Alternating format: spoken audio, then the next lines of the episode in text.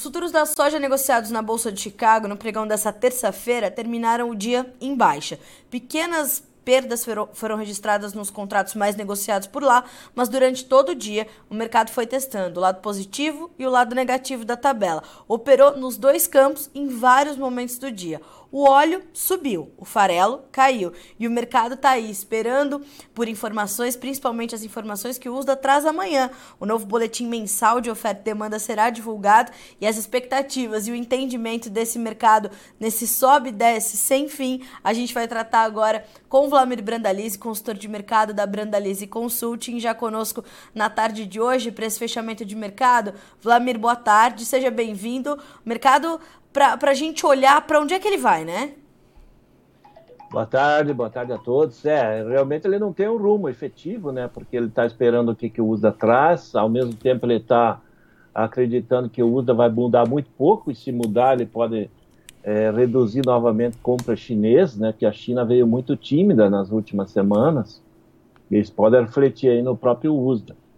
Mas o fator é que estamos sair há pouco mais de uma semana que saiu do feriadão do Ano Novo Lunar Asiático, não é só a China, né? Hum. Tailândia, Vietnã, muita gente uh, segue essa, essa linha de, de mercado. E essa, essa sessão de hoje, ela teve um reflexo do fator do óleo pressionado. Aparentemente, o mercado das, de óleo da Ásia, da Índia, ele acabou movimentando um pouco mais.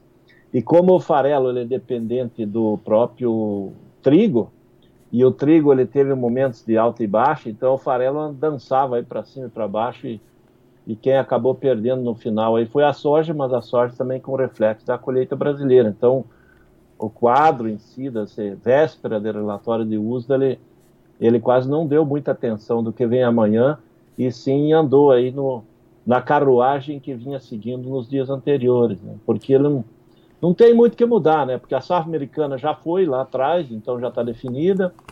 A safra é menor e não vai mudar isso amanhã, provavelmente não mude mais. E agora é a questão de o que, que vai definir da China, né? Se compra mais, compra menos, esse que é o fator importante para amanhã. Vlamir, antes da gente entender o que a gente pode esperar para o relatório de amanhã, queria que o senhor trouxesse esse, esse sentimento que o mercado tem em relação à safra brasileira. O atraso da colheita ainda é uma realidade, é, mas a, a, perspectiva é de que a gente tome um pouco mais de, de ritmo, um pouco mais de tração nas próximas semanas e o mercado já começa a sentir isso? É, a questão da safra brasileira, o mercado internacional, ele não está vendo isso como um problema, porque ele está vendo que atrasou e vai concentrar a oferta depois do dia 20 de fevereiro até 20 de março, nós vamos ter o maior volume da safra brasileira sendo colhido. Isso já dá para sentir nos prêmios, né? Os prêmios aí para abril, que é o mês seguinte, né, da, da fase de colheita, que é o mês de pico do embarque, ele já está na faixa de 20 pontos, até abaixo de 20, né? Hoje tinha compradores falando a 15 pontos acima de Chicago, sendo que o prêmio do momento ainda é acima de perto de 50, e o prêmio lá de julho é 60, 70. Então, nós já estamos sentindo a pressão desse atraso, ele vai concentrar a oferta e isso reflete no preço final, né? Porque caiu o prêmio, vai refletir no balcão, lá para o produtor e também nos lotes, né? Porque ele acaba pressionando. E outro fator que vai pesar é, é os fretes, né? Concentra muito transporte aí nesse período aí que vai ser agora do final de fevereiro, março cheio e abril, nós vamos ter 150 milhões de toneladas chegando em um período muito curto, né? Isso acaba dando um, um fator positivo para o pessoal que é transportador, né? Isso é fator de alta de frete e no final é uma pressão negativa do grão, né, para o produtor. E desses 150 milhões a gente tem pouco já comercializado, né, Vlamir? Perto de 30%, talvez?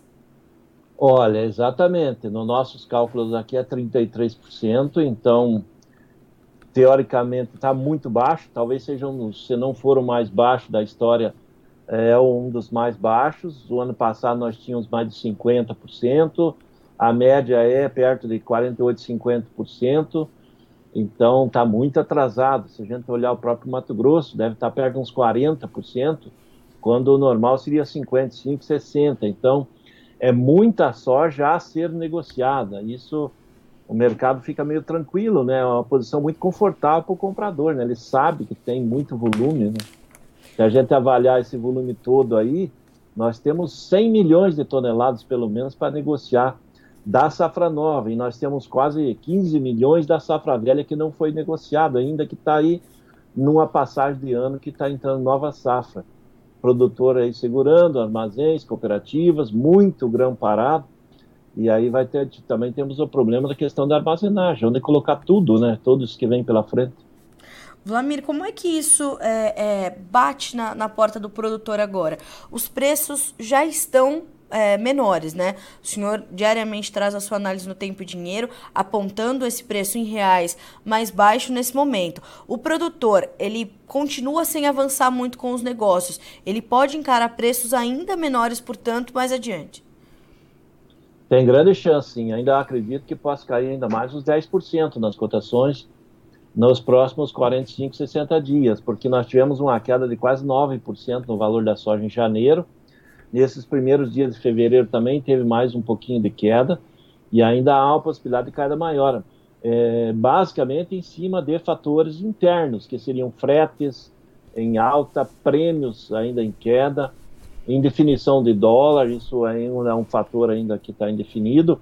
Muita gente apostando que o dólar poderia estar abaixo de 5, Nesse momento ele está mais firme justamente pelo, pelo governo, aí está numa indefinição da questão de política, economia, teto de gastos, mas se mantiver aí a, a, a maré que nem está, o governo deixando a economia correr, certamente nós vamos ter pressão ainda de baixo no dólar, e automaticamente quem perde é a soja, o valor final da soja fica menor.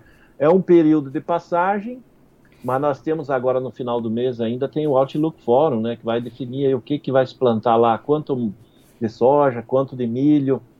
E isso também é um fator aí que pesa, né, historicamente pesa. E aí, se tiver crescimento de área de soja de milho americano, é mais um fator negativo para o produtor enfrentar, pelo menos nesses próximos dois, três meses, até o plantio americano começar a aparecer, aí o clima americano começar a dar das cartas, né? mas no momento é uma fase de pressão baixista, mesmo com quebra da safra aqui do, do, Rio Grande do Sul, quebra da safra da Argentina, porque a safra em geral no Brasil é uma safra grande, é um recorde de área e tem muita sorte para chegar, e que nem você comentou no início, ó, a maior parte ainda não foi comercializada. Esse é o, é a grande questão, né?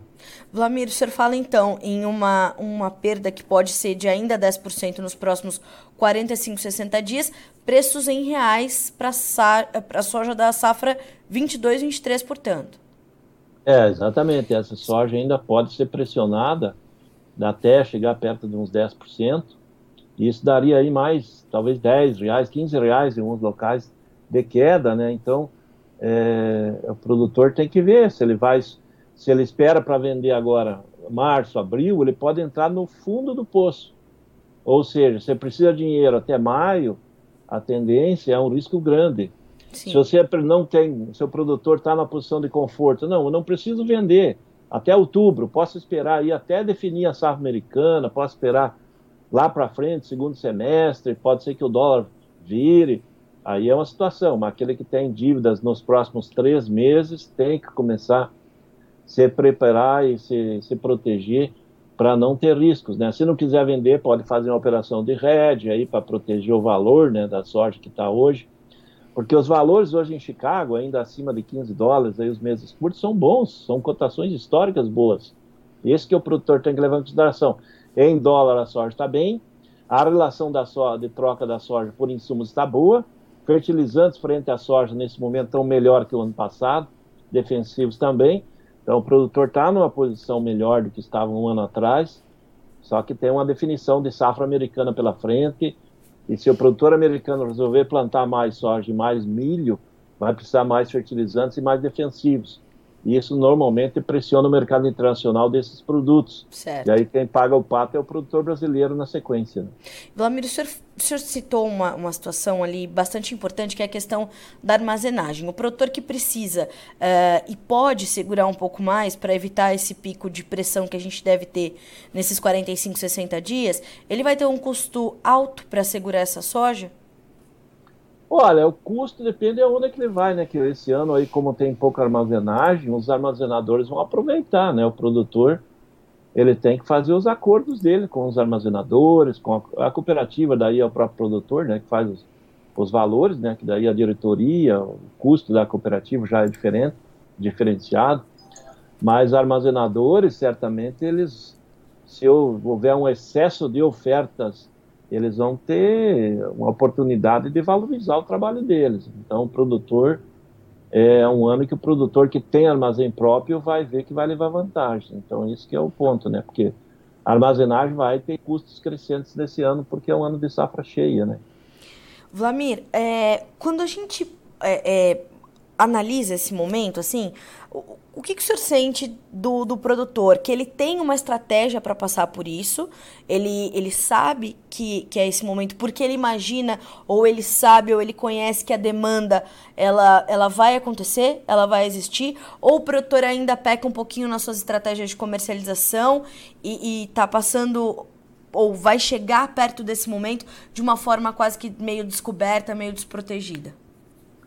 Grande parte dos produtores vão chegar no, no pico da oferta aí despro, desprotegidos, eles vão estar descobertos, porque o produtor, em geral, que está com comercialização bastante lenta, e tem muito produtor que não negociou nada da safra, é aquele produtor que está preferindo usar a soja como um ativo financeiro, ele prefere ficar uh, com a soja retida, sem vender esperando que o mercado depois reaja, e isso pode que não ocorra, depende aí a safra americana que vem pela frente, e se tiver um plantio maior nos Estados Unidos e os americanos colherem 130 milhões de toneladas na nova safra lá para outubro, novembro, nós vamos passar um ano com pressão aí que nós chegamos ao pico da cotação agora 15 dólares 30, 40 no mês de janeiro, começo de fevereiro, e depois nós tenderemos uma acomodação para o mercado com safra de 130 milhões de toneladas nos Estados Unidos, a tendência do mercado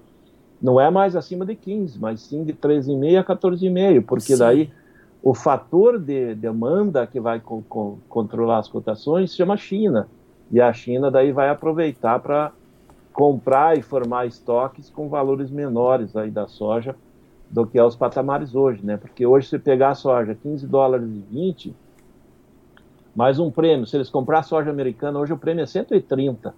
Ela vai custar 16,50 para eles no bucho. É um nível que já dá no limite do esmagamento das indústrias chinesas. Nesse nível, a indústria chinesa quase não tem margem de, de, de, de operação, não tem margem de lucro. Então, preferem comprar aqui. O nosso prêmio, nesse momento, é 50, 60. Mais os, os 15, 20, dá 15,80. Então ela é uma soja que chega abaixo, de, que sai na origem abaixo de 6 dólares o bucho.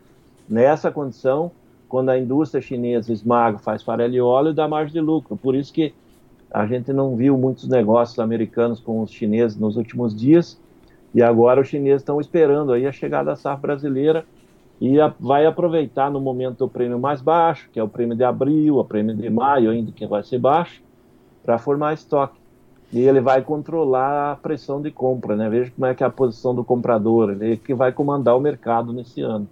É um prêmio, hein, Vladimir Brandalize? 130 sobre Chicago para os americanos. Dá para fazer bom negócio agora para quem para quem está vendendo soja por lá, não? É, o prêmio americano está nesse nível, tá bom para o produtor americano. Isso é favorável para eles, tanto soja curta como média aí para frente. Mas aqui também, se a gente olhar, o ano passado nós estávamos com a quebra de safra do Rio Grande do Sul até o Mato Grosso do Sul, com aquela seca mais extrema. O ano passado nós estávamos com um prêmio de 160 agora no começo de fevereiro. Então, o prêmio caiu mais de 100 pontos aí nesse período, em função de que agora o mercado sabe que a safra brasileira é uma safra grande. Ela tem uma, uma perda uh, importante no, no Rio Grande do Sul, mas na maior parte dos, dos demais estados é uma safra maior que o ano passado. Então, isso que está pesando. E nós estamos com um prêmio aí bem menor que era no ano passado, no mesmo período. Né? Sim. Vlamir, como é que o senhor está avaliando essa questão da, dos Estados Unidos já terem ali um, um comprometimento considerável da, da sua soja que está prevista para ser exportada? 47 milhões, um pouquinho mais, né? 47 milhões de toneladas. O USDA estima, pelo menos até hoje, né? Amanhã vamos ver se esse número vai ser revisado. 54,2 milhões de toneladas de soja serem exportadas. O senhor acredita nesse número? Eu acho que pode vir um pouco para cima, uh, diante de uma demanda forte agora pela soja dos americanos. Como é que o senhor está avaliando as exportações americanas e a demanda pela soja dos Estados Unidos?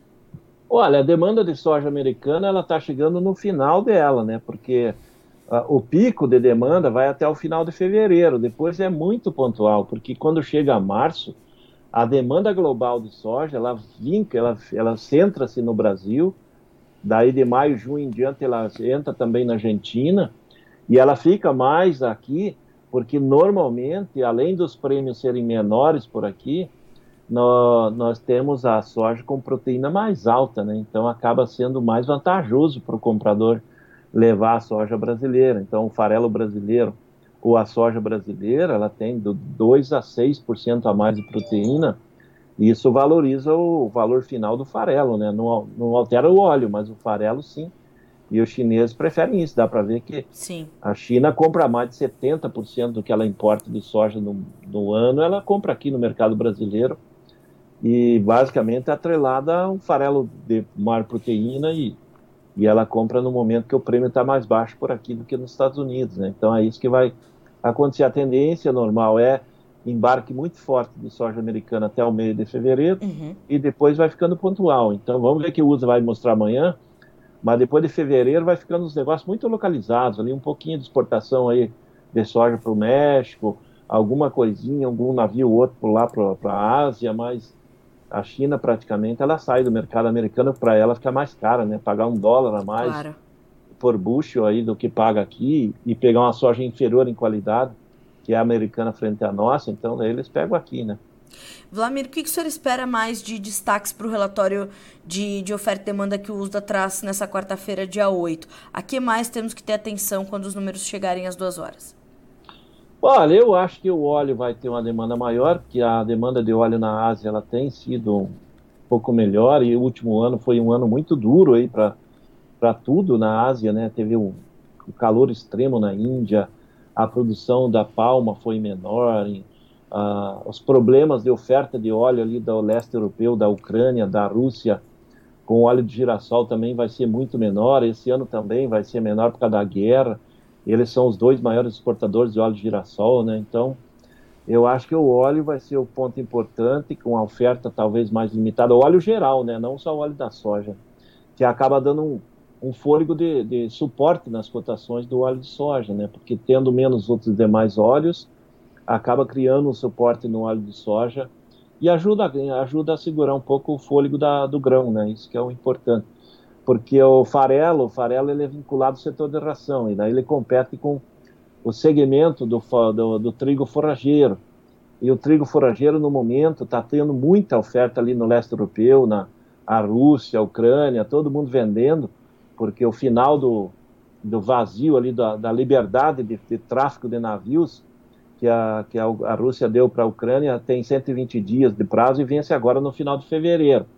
E depois, se não for renovado esse, essa liberdade de transporte em função da guerra, aí diminui muito a oferta de, de, de faré, de, do, do, do, trigo forrageiro, do trigo normal também, que parte vai para a ração, e automaticamente aí pode ser mais um fator positivo para o farelo de soja, e aí a soja se beneficiaria, né? Porque daí ela teria o fator óleo, que são grandes fornecedores, terão problema para embarcar mais volume, e o fator farelo do, do, do trigo ou o trigo forrageiro ajudando o farelo de soja que que na, na fonte de proteína e para as rações eles competem um com o outro. Né? Então, o ambiente em si é um ambiente bom para o ano. A grande questão é que a safra está chegando e é uma safra muito grande. Certo. Internamente ela é negativa. Lá fora eu não vejo um espaço de quedas gigantescas de cotação, não. É um momento de oferta e pressão de leve e baixa e talvez para frente ele se equilibre, né? Vai depender depois como é que vai andar o clima americano. Se entrar no El Ninho, o produtor não gosta de El Ninho, o americano não gosta muito de El Ninho por lá. Então, é mais um, um, uma moeda nova que entra no jogo aí. Vladimir, a gente tem que ter atenção a todo esse frio que está lá, porque tem lugar com menos 78 graus de sensação térmica. Não tem a menor condição, Vladimir Brandalice. É, isso vai vai ser um fator importante que pode atrasar o preparo de solo e o início Sim. do plantio.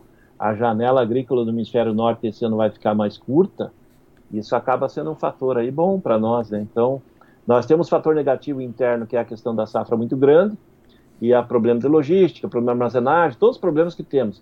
Mas lá fora tem fatores que podem ajudar a amenizar essa situação e a gente passar um pouco menos, menos pressionados aí no período mais crítico que vai até maio. Depois o mercado se acomoda e começa a andar melhor. E hoje vamos fechar um dólar de 5,20, o que também ajuda a fechar preços melhores de soja para o brasileiro, né, Vladimir? É, 5,20 acabou dando uma amenizada, né? Porque o balcão nacional hoje ficou meio estável, geral, né? Não teve tá. queda em relação a ontem. O que é o produtor, né? O mercado de Porto também, ele está com níveis aí bem suportados aí na faixa 175 até 181 aí as posições. Ou seja, está mantendo níveis até um pouco melhores que era no começo da semana passada. Tá. Vamos acompanhar, né, Vlamir, e saber como é que o produtor vai se comportar diante disso tudo. Agradeço muito ao senhor por estar conosco aqui nessa terça-feira para a gente entender o mercado e orientar o produtor. E já, claro, né, ele espero para as próximas que o senhor é de casa. Volte sempre. É isso aí, vamos ver amanhã como é que vem o USDA. Amanhã é USDA dia. é conservador, normalmente ele não faz grandes mudanças, né? Lá eles são conservadores. É isso Mas aí. ele pode ajudar um pouquinho com a questão do óleo aí, já dando sinais aí que tem menos oferta de óleo vegetal no mundo e ajudando um pouco a soja por, por esse lado, né? Pronto, vamos manter olho vivo no, nos números do óleo amanhã. Vlamir, mais uma vez, muito obrigada. É isso aí, até mais. Um abraço. Tchau, tchau. Até mais, tchau, tchau. Vlamir Brandalize, né? O único, né? o nosso mestre e mentor Vlamir Brandalize. Informações importantes e claro que o destaque é para esse é, pico da pressão nos preços da soja, ou um dos picos que a soja pode sentir, por conta, é, claro, da chegada da safra, né? Então, nos próximos 45 a 60 dias, os preços da soja em reais para o produtor brasileiro ainda podem apresentar uma queda de até 10%, que pode dar de 10 a 15 reais por saca na análise de Vladimir Brandalize, que orienta, faça hedge, busque as relações de troca, faça uma estratégia para a tua comercialização. Tenho falado isso desde o começo da semana, desde o final da semana passada a gente tem falado muito sobre isso por aqui, porque a safra vem chegando, é uma safra grande, é uma safra de 150 milhões de toneladas que tem apenas 30% comercializado. Nos números da Brandalize Consult, em 33%. Ou seja, a gente tem 100 milhões de toneladas da safra 22-23 para negociar e mais 15 milhões da safra velha, que a gente ainda tem armazenados. Então, tudo isso junto vai pressionar as cotações no mercado nacional, inevitavelmente. Ainda assim, ainda assim, o Vlamir pontua que o mercado de balcão, nacionalmente falando, nessa terça-feira, estável, não mudou praticamente nada desde ontem, e os portos ainda mantêm ali posições de 100, vamos conferir, 175 a 181 reais por saca, também com certa estabilidade. Ou seja, as altas do dólar, né, que nessa semana tem se apresentado a gente caminha para fechar com R$ 5,20, uma alta de quase meio por cento, vai amenizando essas baixas em Chicago. Os nossos prêmios já estão pressionados, mas ainda estão positivos, e os preços, portanto, no mercado brasileiro acabam encontrando essa sustentação. Lá fora, pouco espaço para as baixas, também segundo pontuou Vladimir Brandalize, olho vivo no relatório do USDA que chega amanhã às 14 horas, horário de Brasília. Os números você recebe aqui em primeira mão, como sempre, no Notícias Agrícolas, mas mais do que isso, atenção também ao comportamento da demanda e as informações que começam a chegar nas próximas semanas sobre a safra 2023-24 dos americanos. Essa sim vai ser motivo de redesenho ali para as cotações não só da soja, mas soja, milho, trigo, farelo, óleo na bolsa de Chicago, algodão. Então amanhã dia importante para as cotações, importante para a gente monitorar o novo boletim do USDA. Para finalizar, vamos ver as cotações no fechamento dessa terça-feira, 7 de fevereiro números da soja na sua tela para a gente começar. Março fecha com 15 dólares e 15 centos por bushel, 6 pontos de queda. Maio, 15 dólares e 10, caindo 4 pontos mais 25. Julho, 15 dólares e 4, baixa de 2 pontos mais 75. E o agosto fecha com 14 dólares e 68, caindo 1 ponto mais 75. Na, no mercado de milho, Mercado também fechando no negativo, março 6,74, maio 6 dólares e 73, julho 6 dólares e 62, setembro 6 dólares e 8, as perdas que variaram de 4 pontos e 75 a 5 pontos e meio nos contratos mais negociados. Concluindo com os números do trigo, fechou em campo misto, março caindo meio ponto para 7 dólares e 49 centos por bushel, maio 7 dólares e 61, caindo 0,75, julho subindo 0,25 com 7,67 e o setembro com alta de meio ponto para fechar com 7 dólares e 76 centos por bushel, o pregão desta terça-feira na Bolsa de Chicago. A gente fica por aqui com a nossa programação ao vivo, mas as nossas informações continuam chegando neste restinho de, de, terça-feira para que vocês sejam sempre os produtores rurais mais bem informados do Brasil. A gente volta a se encontrar amanhã. Bom descanso para você. Até lá.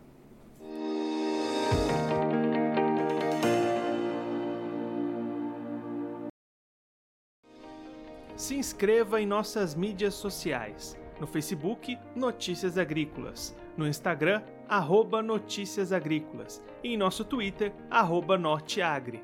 E para não perder nenhum vídeo, não se esqueça de nos acompanhar no YouTube e na Twitch Notícias Agrícolas Oficial.